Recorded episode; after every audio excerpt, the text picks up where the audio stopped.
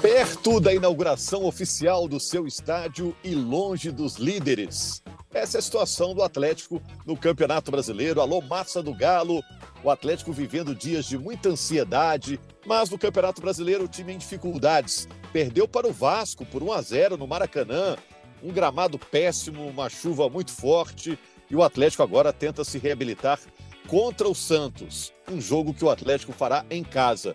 Olha só, o Galo perdeu seis pontos no campeonato para o Vasco, que está em péssima situação também no campeonato. Eu sou Rogério Correia, estarei nesse podcast com o Henrique Fernandes, o nosso comentarista, o Fred Ribeiro, que é setorista do GE.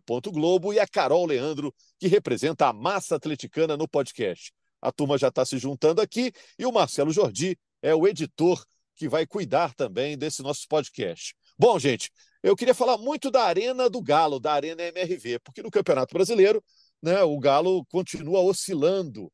Estava vendo uma matéria no GE. Globo, o Felipão tem aproveitamento de zona de rebaixamento com o Atlético. São 10 jogos dele no Campeonato Brasileiro e o aproveitamento não é bom. Mas eu quero falar muito é da Arena do Galo, a Arena MRV. Tá tudo bom, gente? Tudo jóia, Rogério todo mundo ligado aí, né? Olha só, hoje, a gente está gravando aqui na segunda-feira, o Bruno Musi, que é o CEO do Atlético, o executivo do Atlético, está cuidando da obra da Arena MRV, falou bastante sobre o estádio atleticano. Um estádio para 46 mil torcedores, terá 112 camarotes. A previsão dele que a lotação completa do estádio seja só para o ano que vem tem obras viárias, contrapartidas que o Atlético ainda tem que fazer, mas vai inaugurar sem tudo feito em relação a essas obras de contrapartidas. O Atlético já gastou 130 milhões em obras viárias e pode ter que gastar mais 50 milhões, está discutindo com a prefeitura algumas dessas obras. Disse também que o Atlético é, começa a sua jornada, a sua história no estádio com grama natural, mas no ano que vem provavelmente vai migrar para o gramado sintético. Não está definido, mas é uma grande possibilidade. Disse também números bem impressionantes, viu, é, Carol, Fred, Henrique, que a Arena deve gerar por ano 85 milhões só com bilheteria, tem mais 30 milhões de sócio-torcedor, mais 30 milhões com shows. Só esse ano já tem Ivete, Jorge Matheus, Maroon 5, J Quest, Paul McCartney. Enfim, vocês acham, gente, vocês acham que o estádio será um divisor na história do Atlético? Um antes e depois na história centenária do Clube Atlético Mineiro? O que, que vocês acham? Não, um Eu abraço. tô apostando nisso, viu, Rogério? É, já, assim, a gente torce... discordância. É, a gente torce para que a coisa caminhe para isso, né, Rogério? Eu não, mas isso é, é, uma, seria uma afirmação muito forte, assim, dizer assim que o Galo vai ser um novo clube depois do seu, da sua nova casa é uma afirmação forte, até porque tem outras coisas acontecendo paralelamente também muito importantes para a história do clube, a principal delas para mim é a SAF, né? Que está caminhando aí para sair oficialmente. Já está fechada, ainda não está é, implementada no clube. Mas é, é, sem dúvida é algo que, que com certeza vai fortalecer o clube. Isso a gente pode dizer, vai ser bom ter o estádio, não só pela questão de pertencimento, de torcedor estar num estádio que é do clube, não um estádio que o Atlético eventualmente aluga, que é o caso do Mineirão hoje ou do Independência, não só por isso, né? Pela questão financeira, que é extremamente importante, por uma questão esportiva também, que eu acho que o Atlético tem tudo para construir uma história boa como mandante, apesar do time estar tá oscilando muito. Então eu tenho certeza que vai ser positivo. Até por isso o Galo está tá acelerando para tentar inaugurar o quanto antes. A gente está gravando na segunda-feira, né? É, muito provavelmente vai ser oficializado ainda nessa segunda a inauguração contra o Santos, mas se não for contra o Santos, a tendência é que seja no próximo jogo em casa contra o Botafogo. Vai ser muito bom ter esse estado, estádio por diferentes motivos. Financeiro, esportivo, questão do pertencimento também, principalmente no momento que o Galo começa a se transformar num, numa nova forma de gestão. Né? Há quem diga que já está vigorando a, gestão profissional da SAF, porque quem vai assumir oficialmente já é quem está ligado ao, ao comando do clube hoje. mas eu acho que tem muita coisa acontecendo para modificar a história do Atlético. Esperamos que para melhor, esperamos que seja um marco realmente para que seja um clube mais forte daqui em diante. Tem um lado também ostentação, né? O clube que tem estádio tem um outro status, né? A Carol claro. é vizinha do estádio, é vizinha da, da arena, já esteve lá algumas vezes. Você acha que vai ser um antes e depois, Carol? Ô, Rogério, eu, eu além de apostar todas as minhas fichas nisso, eu eu, eu acredito, eu acredito que tem, que tem uma história que passa pela construção da arena. Eu não acho que é ela isoladamente vai transformar o Galo de patamar, digamos assim. Tudo vai depender de, de gestão, administração, ações acertadas. E aí, isso está muito mais no campo da gestão do que qualquer outra coisa. Mas eu acho que deixa um espaço maior para o Galo, para o Galo ter, ser mais lucrativo, para o Galo não ficar tão dependente igual a gente no início do ano. Quantas vezes a gente falou? Esse ano a gente teve um clássico jogado em Uberlândia, sabe? Porque porque tinha show aqui, o América jogava ali, então tinha toda uma questão envolvido envolvido nisso. Então, eu acho que essa o estádio, ele te dá essa possibilidade, você não fica tão refém, você aumenta os seus ganhos, aumenta a, a, a, a sinergia com a torcida tende a ser muito forte aqui na arena. Então, eu acho que eu, eu tô com o Henrique no sentido de que o Galo ganha de várias partes. E aí, essa é, é a certeza que eu tenho. Aí a, a torcida que eu tenho é que, de que daqui para frente o Galo consiga ter uma administração acertada para que a gente possa colher frutos. A gente fala muito que os times fora do eixo eles perdem muito em receita. E isso dificulta demais a competição, digamos assim, né? o estádio ele pode aumentar, diminuir essa diferença, aumentar a lucratividade do Galo e fazer o Galo ficar ainda mais forte. E eu gosto muito das, das entrevistas do Bruno, porque o Bruno me parece me parece um cara que vai sempre com, com jeito, né? Obviamente, mas ele vai sempre deixar a realidade ali exposta. Ele não, não fantasia muito, sabe? Ele não te vende ilusão. Então, eu acho que o Bruno, desde que ele tem autonomia né, nesse comando dele, pode ser muito importante para o Galo, esse pé no chão que o Bruno aparentemente é, e normalmente tem as ações bem, bem pensadas, né?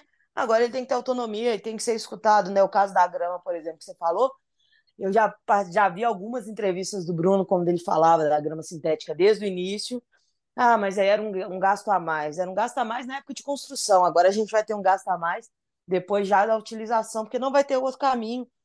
Ele deixou claro todos os problemas que a grama natural pode trazer. Então, eu vejo no Bruno esse cara que é sincero, que é pé no chão, mas que também tem uma, uma qualidade que pode fazer o Galo ter essa administração profissional, essa administração responsável, e na verdade é isso que vai mudar o, o, o patamar do Galo. Mas sem a arena, Rogério, ficava muito difícil de chegar nessa administração correta.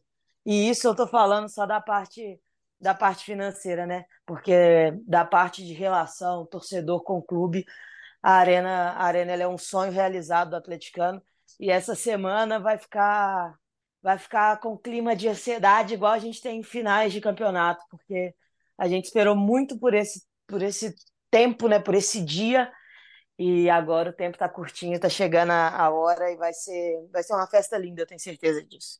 Eu também gostei muito da entrevista do Bruno Musi, que é o executivo do Atlético. Também achei ele bem sincero em relação ao gramado. Ele disse que ele mesmo optou por esse gramado convencional, natural, que era mais barato, né, 900 mil, mas ele acha que o gramado artificial, sintético, que deve custar 10 milhões para botar, é, será o futuro pelas condições hoje em dia no futebol brasileiro, as arenas usadas para shows, tem uma preocupação também com o lado norte lá do estádio, onde pega menos sol. Então ele já está prevendo que no futuro isso deve vir a acontecer, mas também não cravou. Ô Fred, você como repórter experiente que é, ele disse também na entrevista, o Bruno Musi, que a partir do ano que vem o Atlético vai ser rigoroso em relação a receitas, orçamento, né? E a folha de pagamentos do time. Você acha que isso é só uma promessa, que no mundo real do futebol dá para fazer desse jeito, ou a pressão da torcida vai obrigar ele a rever é, esse tipo de, de ideia, de plano? Tudo bem, Rogério? Carol, Tudo Henrique? ótimo. Então, Rogério, no, no futebol é difícil você projetar alguma coisa que dê 100% né, a sua previsão, dá mais questões financeiras. O que eu acredito que a grande virada do Atlético para a SAF, porque são as mesmas pessoas, né? o Atlético vai ser comandado pelas pessoas que comandam o Galo desde 2020.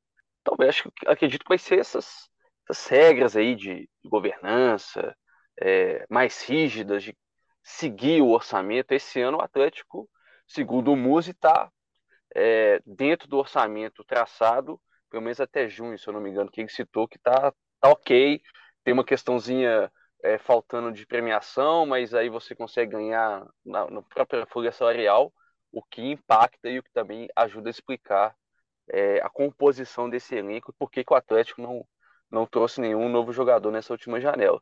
Eu acredito que o trabalho vai ser justamente de manter essa realidade que a Carol disse, né, pés no chão, é, mudando um pouquinho de assunto, mas tem a ver da Arena MRV, é um estádio que vai nascer com uma dívida aí de quase 500 milhões de reais e o Galo só vai ficar é, livre dessa dívida nas projeções do próprio clube só a partir de 2030, né? Então daqui sete anos que as receitas da arena vão poder ser consideradas um dinheiro novo, um reforço no caixa. Aí eu acredito que aí a partir desse ponto a gente pode ter um Atlético em outro patamar financeiramente em relação à arena, mas tem toda a questão de ser um caldeirão, né? Historicamente, os clubes que fizeram seus estádios ganharam muito, né? Com, com, com essa identidade, com essa junção da torcida com o time, né? Vai ser muito mais difícil ganhar do, do Atlético na Arena MRV do que é hoje no Mineirão, no Independência. O próprio Galo Henrique. usufruiu disso lá no Independência, né? Quando a Independência foi reinaugurado, não é a casa do Galo, mas foi vital ali para em 2012 o time se construir em 13 conquistar, né? Eu, eu, eu, eu, associo muito isso que a gente vai viver agora, vendo a Arena do Galo chegar, a, a, essa, a esse momento 12, 13 do Independência, que é a casa do América. O Atlético agora, mais do que nunca, não tem interesse em gerir Independência e se apropriar de alguma forma, mas serviu muito bem, né? Eu, eu acho que, que vai ser algo semelhante, Rogério. E, e aí a gente pode ficar muito otimista, né? A gente pode debater o impacto financeiro, e o Fredinho foi, foi preciso. Daqui a um tempo, quando a arena estiver paga, esse dinheiro vai ficar para o clube e isso vai ser investido no futebol, né, em contratações, em salários, enfim, na formação, em melhora de infraestrutura do CT, que já é muito bom. Mas, evidentemente, à medida que o tempo passa, a tecnologia avança, você tem que estar sempre atualizando. Né? Mas do ponto de vista esportivo é que eu, que eu fico mais otimista. Porque são 10 jogos ainda em casa no campeonato, né? 10 jogos de um time que não tem conseguido ser um grande mandante, né? Jogando principalmente no Mineirão. Até o jogo contra o Bahia, eram seis jogos sem vitória em casa. O Filipão não tinha vencido em casa até aquele jogo contra o Bahia. Né? E, e, e aí engloba também D, empate com o Palmeiras, empate com o Bragantino. Então é virar essa chave e também já imediatamente, para mim, ter esse retorno técnico para um time que está na disputa do brasileiro, que vem de um resultado ruim no Rio de Janeiro, mas que tem tempo ainda para buscar vaga na Libertadores, que é importante para o estádio também. Você está lançando um equipamento novo, que é o estádio. Você precisa estar tá envolvido na Libertadores. Você precisa de pelo menos ali três jogos de Libertadores da fase de grupos e depois os mata-matas para também movimentar esse estádio positivamente. Então, acho que o impacto pode começar já a partir do fim de semana. Pessoal, só um instante e a gente já volta. Olha, deixa eu ah, passar para vocês também é, algumas coisas que eu anotei, né? Em relação ao impacto, você falou, né? Eu vou falar do impacto financeiro. Primeiro, um pouco sobre gastos, né? A previsão inicial era 410 milhões, lá em é, 2020 para construir a arena, chegou agora a 750 milhões, fora as tais contrapartidas, né? O Atlético ainda discute com a prefeitura uma alça do anel com a via expressa, a passarela do metrô, o metrô ali do, do, do Eldorado, né? É, tem uma obra também na 040, enfim, tem coisas ainda para fazer para aumentar a segurança do torcedor. Agora, em relação ao que vai entrar de grana, ele explicou que o Galo vai ganhar com bilheteria, com sócio torcedor, alimentos e bebidas vendidos no estádio, sendo que aí tem parcerias, só parte da grana é que vem para o Atlético. Né? Em compensação, o Atlético não tem custos para instalar essa estrutura de alimento, bebida de venda lá no estádio. Estacionamento, publicidade interna, patrocínios no estádio. Ele disse que tudo que o Galo investir, construir, 100% é dele. Quando é parceria, aí tem um custo do parceiro, parte do lucro para o parceiro e parte do lucro para o Atlético. É, e eu queria saber de você. Ele disse também, achei muito interessante, que o custo por assento no estádio é 16 mil reais, sendo que a média nacional, segundo o Bruno Musi, é de 32 mil, dizendo que para o estádio 46 mil torcedores, o custo foi é, é, otimizado, vamos dizer assim, né? Em relação à grama sintética, Henrique, eu também fiquei curioso para saber a sua opinião. É uma boa no futuro claro. ser grama sintética? Claro, sou muito favorável. Eu acho que dá um. E assim, esse, o debate do gramado também está fomentado pela questão esportiva do campeonato. O líder do campeonato mudou seu gramado esse ano. Né? E é o mandante perfeito nesse momento da competição, com 10 jogos e 10 vitórias. É claro que isso fomenta o debate. Como fomentou quando o Atlético... gramado, diga-se de passagem. Exato. Assim, eu não joguei nem no, no, gramado artificial, nem no natural, mas é muito elogiado por quem joga, né, Fred? E o mais importante é a bola rolar bem, cara. O mais importante é isso. Eu até acho que o Galo não teria muito problema para manter um bom gramado natural, porque só ele deve jogar no seu estádio. E ele, evidentemente, que quer ter evento e por isso essa ideia para levar o artificial, mas um, um, calendário que seria muito melhor gerido do que tem sido do Mineirão, por exemplo. Mineirão, além de receber dois clubes, ele tem um calendário de eventos que foi priorizado nesse ano. Por isso o gramado é tão ruim. O Maracanã tem o problema de ter dois times jogando. O Galo foi exposto a um mau gramado nesse fim de semana contra o Vasco. Né? Porque Flamengo e Fluminense jogam lá. Fluminense tinha jogado no dia anterior, no sábado, contra o América. Então já tinha ali o pisoteio, ainda teve a chuva para piorar. Eu acho que o Galo até manteria um bom gramado natural, mas acho que o sucesso esportivo do Botafogo, o sucesso esportivo do Palmeiras, que também tem um gramado artificial, o Atlético Paranaense, um time super competitivo, essa amostragem encoraja o Galo. Né? E, e, assim, se engana quem pensa que é mais barato você fazer a manutenção do gramado artificial. Já vi entrevista de gente do Botafogo que diz que o preço é muito semelhante, natural ou artificial. O preço de manutenção é semelhante, a questão é esportiva mesmo. É você ter mais facilidade em manter o gramado preservado, utilizando como arena multiuso, eventualmente alugando o estádio para quem quer jogar, quem queira jogar. Até nem acho que o Atlético vai passar muito por isso. Acho que o Cruzeiro não vai ter interesse em jogar na arena. Se precisar, vai para o Independência, vai ficar no Mineirão. E se precisar, vai para o Independência. Mas é, é, essa é que é a grande questão, não é uma questão de barateamento, mas desportivamente, acho que está testado e aprovado o gramado artificial, que traz benefícios. Por isso o Galo também está se encorajando para o ano que vem. Ô, Carol, você já participou de eventos teste lá na Arena MRV. Então, vou te mandar essa pergunta aqui. O que, que o torcedor ganha e perde saindo do Mineirão ou do Independência e indo para a Arena MRV? O que, que vai mudar na experiência do torcedor na sua opinião? Rogério, eu acho que o que muda é o que o, que o Henrique acabou de falar, né? Quando a gente joga no Mineirão, a gente joga dividindo contra o clube. Quando jogou no Independência também era assim. Então é um protocolo padrão para receber torcedor de futebol. No nosso estádio, não. No nosso estádio. Oh, encheu tu... a boca para falar, né? Ali é feito para gente. Todo o protocolo desenhado é para a torcida do Galo. É para a forma que a torcida do Galo gosta de, de fazer as coisas, é de criar essa identidade. É, você, você não está num, num local genérico, digamos assim. Porque os outros estádios, quem transformou ele na nossa casa foi a própria torcida. Então, a torcida do Galo, dentro do Independência, fez aquilo ali um caldeirão. Mas o Independência não foi feito, não foi construído para isso, não foi construído para o Galo fazer a história que fez em 12 e 13. A arena não. A arena ela foi feita para isso. Ela foi feita pensando na acústica para ser pressão, a proximidade com o campo é para ser pressão, a quantidade de gente é, é a ideal para transformar sempre no caldeirão, jogar sempre com o estádio cheio. Então, isso tudo já foi pensado na torcida do Galo. O Galo aposta muito na identidade da torcida ali, que é de participar, de ser de ser aquela torcida que entra em campo. Então, essa essa sensação de pertencimento que a gente também foi criando com a Arena é, um, é uma coisa que eu acho que o Galo conduziu muito bem durante essa etapa de obras, que foi deixar a gente participar. Eu, a primeira vez que eu fui na Arena, era estava no projeto de terraplanagem.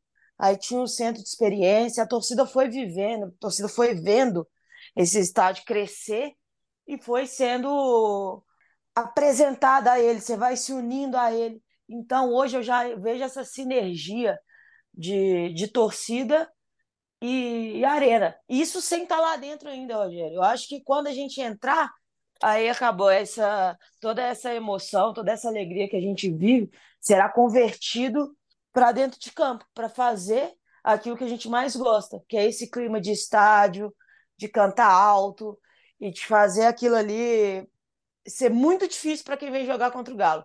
E tá eu acho que esse é o maior ganho do Galo e torcida nesse quesito. E é legal você falar sobre essa questão do pertencimento de um estádio que é montado para otimizar a torcida. Uma torcida que já é decisiva, né?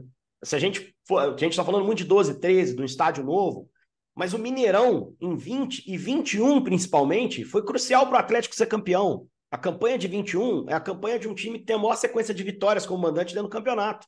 16, salvo engano. Né? Ele estreia perdendo Fortaleza, tem mais um empate com a Chape e varreu o resto do campeonato. Bateu confrontos diretos, sustentou uma campanha de segundo turno. Como mandante em 21, o Galo fechou com 12 pontos a mais que o Flamengo, que foi o segundo melhor mandante. E foi campeão em cima do Flamengo com 13 pontos de vantagem. Então só não enxerga quem não quer, né? O acréscimo técnico que tem você construir um estádio que te dê um ambiente que te faça é, projetar uma pontuação alta como mandante. Então, assim, se você pegar os grandes momentos da história do Atlético, a torcida sempre teve lá e a força em casa sempre foi determinante. O Galo parte para mais um, um, um cenário nesse sentido que tem que começar a ser escrito nesse domingo. É uma responsabilidade grande para um time que não vem jogando bem, mas com a torcida segurando pela mão. Né? Vai ser um clima muito legal no domingo, se a inauguração se confirmar para o jogo contra o Santos. Ô Fred, e já que a gente está falando aqui de campo bola, vamos falar de bola então. É, o Arana vai ser julgado, né, mudando aqui completamente de assunto, porque é um cara importante no time atleticano. Vai ser julgado pela expulsão contra o Goiás? Pois é, Rogério, é um lance que aconteceu mais ou menos um mês, né? O Atlético empatou sem gols contra o Goiás. O Arana era o capitão do Atlético naquele jogo, depois daquela decisão do Hulk de abrir mão da, da abraçadeira, e acabou sendo expulso, ironicamente. Ele deu uma cotovelada se eu não me engano, o Goiás estava se preparando para bater uma falta, o jogo estava parado, ele deu, levantou o cotovelo, assim, numa reação que até nem combina com o perfil do, do Arana, né? Acabou sendo expulso e ele foi denunciado como é, agressão física. Se ele for condenado nesse, nesse artigo, é o mínimo de punição é quatro jogos, né? já é um prejuízo maior. Mas eu imagino que, que o Atlético vai conseguir desqualificá-lo em outro artigo, tentar até mesmo a absolvição. Ele já cumpriu a, a pena automática, né? Vamos, vamos aguardar o julgamento é na próxima terça, né? Terça da semana que vem. O Felipão ainda vai pagar mais um contra o Santos ou o Galo está lá tentando reverter? Então, do Filipão foi outra situação, até polêmica, né? Ele levou dois jogos, aí o Atlético conseguiu o efeito suspensivo parcial. O Filipão precisou cumprir um jogo, que foi contra o Vasco. Contra o Santos ele está tá liberado, mas eu imagino que isso ainda vai dar pano para a manga, porque o Filipão vai ser julgado pelo pleno se ele for absolvido pelo pleno, mesmo se ele for absolvido dos dois jogos, ele pagou um jogo aí contra o Vasco, que o Atlético até ficou furioso com o STJD, porque o auditor lá só concedeu metade né, do efeito suspensivo. Mas contra o Santos, ele está liberado, até porque esse julgamento no pleno costuma demorar boas semanas. Né? Se ele tiver que pagar alguma pena aí, vai ser daqui um mês, um mês e meio. Ô, gente, só para fechar aqui, falando ainda sobre o jogo contra o Vasco, essa derrota por 1 a 0 eu, eu falar a verdade, você acha até injusto discutir taticamente o que foi o jogo, né? Porque a chuva, a condição do gramado, a lama, é, não é legal a gente cobrar do jogador, sendo que ele não tem condição de exercer o trabalho dele, né, gente? É, exerceram muito mal o trabalho no início do jogo, né? Essa é a verdade, assim. É, o Atlético foi amassado pelo Vasco nos primeiros minutos, tomou um gol que condicionou o jogo a favor do Vasco e aí a chuva acabou de, de realmente complicar a vida do Atlético. E aí, sim, com o campo molhado, é difícil você cobrar tanto. Eu acho que tá faltando, né? Tá faltando. Foi um início de jogo muito abaixo que não pode acontecer. E era um início de jogo esperado, né? Até o Pracidelli falou depois da entrevista, né? Que sabia que o Vasco fazer uma pressão. Mas você permitiu o cruzamento, o Gemerson foi ingênuo na marcação do Vegete no gol de cabeça, no rebote, aí é sorte, a bola caiu no pé lá do, do Serginho do Vasco. Podia ter caído no pé do Maurício Lemos, por exemplo. Foi uma defesaça do Everson, inclusive, no, no lance, mas assim, é, ali o, Galo se condicionou. Eu acho que não faltou luta, eu acho que apostou bem. A, a, mudança, a ausência do Pavão a gente sabia, mas não sabia quem entrar no lugar. Eu achei que o Patrick foi o Edenilson, e a justificativa me satisfez. Ah, o Vasco é muito forte no lado do Piton, bota o Edenilson para proteger o corredor. O gol sai por lá, né? O cruzamento sai exatamente desse setor. Mas não acho que o Edenilson fez um mau jogo. Agora, é um galo que é, é irregular. É um Atlético que você não consegue confiar dentro do campeonato. Não sei o que a Carol pensa, mas eu esperava uma possibilidade até de vitória do Atlético nesse jogo. Né? Era um jogo, na minha cabeça, até mais fácil do que foi o São Paulo, por exemplo, que foi um jogo que o Galo ganhou porque fez um gol cedo. Para mim, ter tomado um gol cedo contra o Vasco pesou muito para o Galo perder nesse jogo do Maracanã. Oi, Henrique, é exatamente isso. Lembra contra o São Paulo? A gente estava falando aqui, falando assim, gente, o Galo ganhou, mas tem que ter o contexto com quatro minutos teve um gol do Hulk e mudou o jogo. Esse jogo contra o Vasco é a mesma coisa, só que o lado ruim, né? Porque a gente que tomou o gol. Aqui no Mineirão, no primeiro turno, a mesma coisa. Vasco com três minutos de jogo já estava ganhando. Então, assim, o, esse, esse início complicado do Galo deu o ritmo do resto da partida. Isso aí, para mim, tá muito claro. E aí ainda entra a parte do time ainda no. O time ainda sabe que tá jogando mal. Então, quando ele já sai atrás com quatro minutos e toda a estratégia que foi discutida a semana inteira cai por terra, porque a estratégia era segurar a pressão do Vasco e aí você usar essa pressão contra ele, porque aí o desespero estava nas costas do Vasco. O Galo tirou essa pressão do Vasco com quatro minutos de, jogos, de jogo. E Ô, além Fred. disso. Ah, não, diga. só, só para concluir, Rogério, eu concordo com o Henrique que o, que o Edenilson não foi tão mal no jogo como um todo, mas a entrevista do presidente foi o seguinte: ó, a gente colocou ele porque aquele lado esquerdo do Vasco é muito forte. Marcando. O Gemerson parecia que estava começando a jogar futebol ontem. E também tomou um gol. Aí o Galo tomou um gol bobo desse. Então a visão da, de tudo que se desenhou caiu com quatro minutos, tanto na peça quanto na, na escalação, na estratégia. Ô, Carol, não, e o lance do Gemerson, ele é esquisito e irritante se você analisa sob a ótica do Atlético, porque ele não fez nenhuma coisa nem outra ali no lance. Ou ele não saltou com o Verrete, o centroavante do Vasco, e ele também não caiu, porque ele tem um, um embate físico dos dois, né? Acho que se o Gemerson cai, talvez o juiz desse falta ele não, não pula e também não, não, não, não cai, né? Não mostra para o juiz, ó, tô sendo empurrado aqui dentro da área. Enfim. Ficou vendo. É, é, e eu acho que é mais questão de desconcentração. Porque o Gemerson cresce dentro do jogo. O, o Galo, como um todo, cresce dentro do jogo. No final, até tem. O Vasco tem alguns momentos porque o Atlético está exposto. E aí entra o que o Rogério falou: a chuva atrapalhou o Atlético no momento que ele tinha que produzir volume, que era ali no segundo tempo da metade para frente. Por isso, termina o jogo sem uma pressão do Atlético, que eu achei que viria. Acho que até o Vasco achava. Acabou não, não tendo pressão. O Vasco furou a bola, né? não deixou o jogo desenvolver. E aí ficou mais confortável para que o Vasco é. confirmasse a vitória. São Pedro, São Pedro furou a bola. Agora, o Fred, só para a gente fechar, algo para acrescentar, para a gente pedir a conta aqui? Não, ficar de olho aí nessa liberação da, da arena, como é que vai ser, né? É uma novidade para todo mundo, para o torcedor, para o jogador, para o pessoal da imprensa. É, o Galo vai ter a volta do Pavon, estava cumprindo suspensão. Rabego, Zayashi e Johan seguem no DM sem previsão. Acredito que para esse jogo os três vão continuar ficando fora. Muito obrigado a todos pela audiência. Voltamos aqui na segunda-feira contando tudo o que aconteceu nesse final de semana de emoções no Campeonato Brasileiro. Grande abraço, gente. A pela última vez. Deu galo.